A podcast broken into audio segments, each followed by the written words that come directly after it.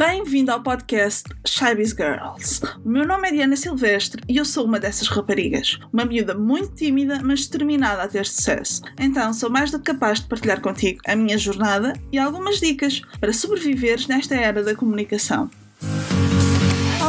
Como é que estão? Bem-vindos ao segundo episódio aqui do Shybiz Girls. Espero que tenham gostado do primeiro que saiu na última sexta-feira sobre os 10 factos para pessoas tímidas e hoje tal como disse no episódio passado, vai ser mais direcionado para negócios. Vou-vos ensinar um método para encontrar o vosso nicho de mercado, ou seja, para encontrarem o, o, negócio perfeito para vocês, a área de negócio perfeita para vocês. Este método chama-se STP, que é um acrónimo para as palavras segmentação, targeting e posicionamento. Então, vamos começar. Eu não gosto muito de enganhar na introdução e assim, por isso vamos já começar. Então, primeiro passo: segmentação. O que é a segmentação? A segmentação é basicamente dividir todo o mercado em diferentes segmentos, ou seja, em diferentes possibilidades. Vou-vos dar um exemplo para ser mais claro. Imaginem uma florista. A florista pode trabalhar em diferentes áreas. Pode fazer funerais, pode fazer casamentos, pode fazer apenas prendas, tipo ramos de flores para dia dos namorados, dia da mãe, dia do pai, todos os dias e mais alguns. Sempre que é preciso oferecer flores, ela pode ser especializada nisso. Então, fazer a segmentação da indústria das flores, da indústria das floristas e dos floristas, é basicamente dividir o mercado,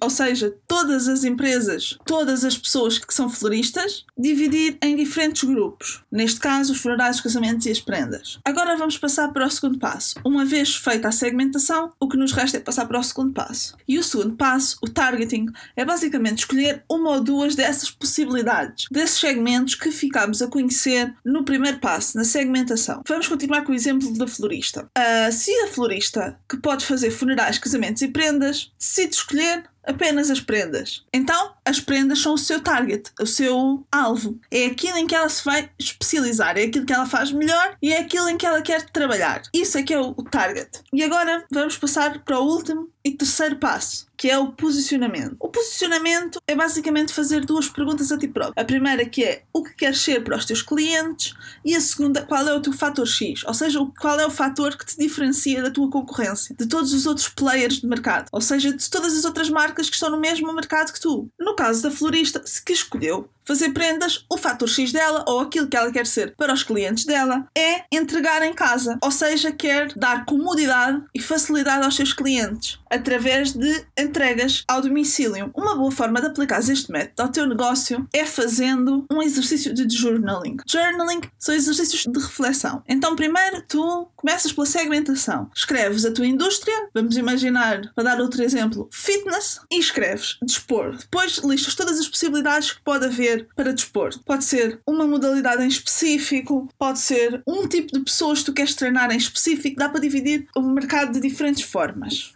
Depois de teres todas as possibilidades escritas, passas para o targeting. Vais ler todas, ver todas e escolher uma ou duas no máximo para te especializares nessa área. Fazes um círculo ou sublinhas essas possibilidades. E depois, se for só uma, está escolhido o teu target. Se escolheste duas, tens de as combinar. Por exemplo, se tu escolheste pessoas obesas e crossfit. Queres treinar pessoas obesas a fazer crossfit. E esse é o teu target. Pessoas obesas que querem perder peso através do crossfit. De seguida falta o posicionamento. Já tens as pessoas obesas que querem aprender crossfit e perder peso através desta modalidade. Agora temos de ver o que é que tu queres ser para essas pessoas. Qual é o teu fator X? Pode haver mais do que uma pessoa a treinar obesos e a ensiná-los a fazer crossfit e a perder peso através dessa modalidade. Então tu tens de ter um fator X, tens de ter algo que te diferencie das outras pessoas, que faça com que as pessoas te escolham a ti e não ao teu concorrente. O que é que isso pode ser? Podes treinar em casa, podes fazer treinos ao ar livre, podes ir ao domicílio da pessoa, podes te especializar em treinar apenas mulheres, em especializar em treinar apenas homens, treinar apenas mulheres que acabaram de ser mães,